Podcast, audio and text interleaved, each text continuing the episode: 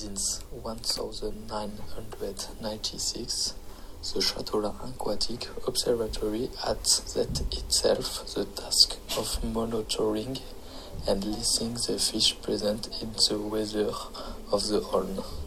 Survey, measurement, counts, the data collected make it possible to take stock of the state of aquatic fauna.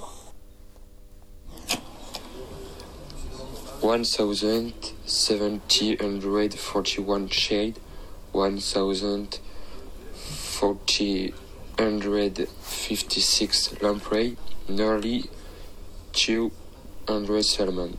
This is the number of fish that have made a detour to the Châteaulin Aquatic Observatory since the start of the year.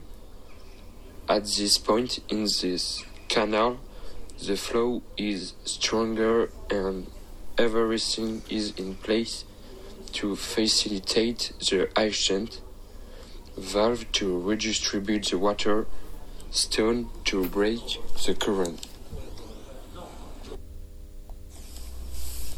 The observatory is divided into two parts.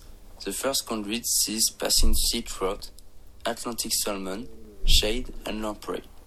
All these fish that are born and reproduce in rivers but grow up in the ocean.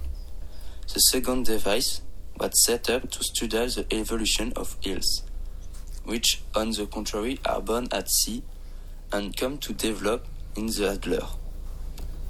After the haul, the eels are transported to the holding tank where they are counted, weighed, measured, and then returned to the water.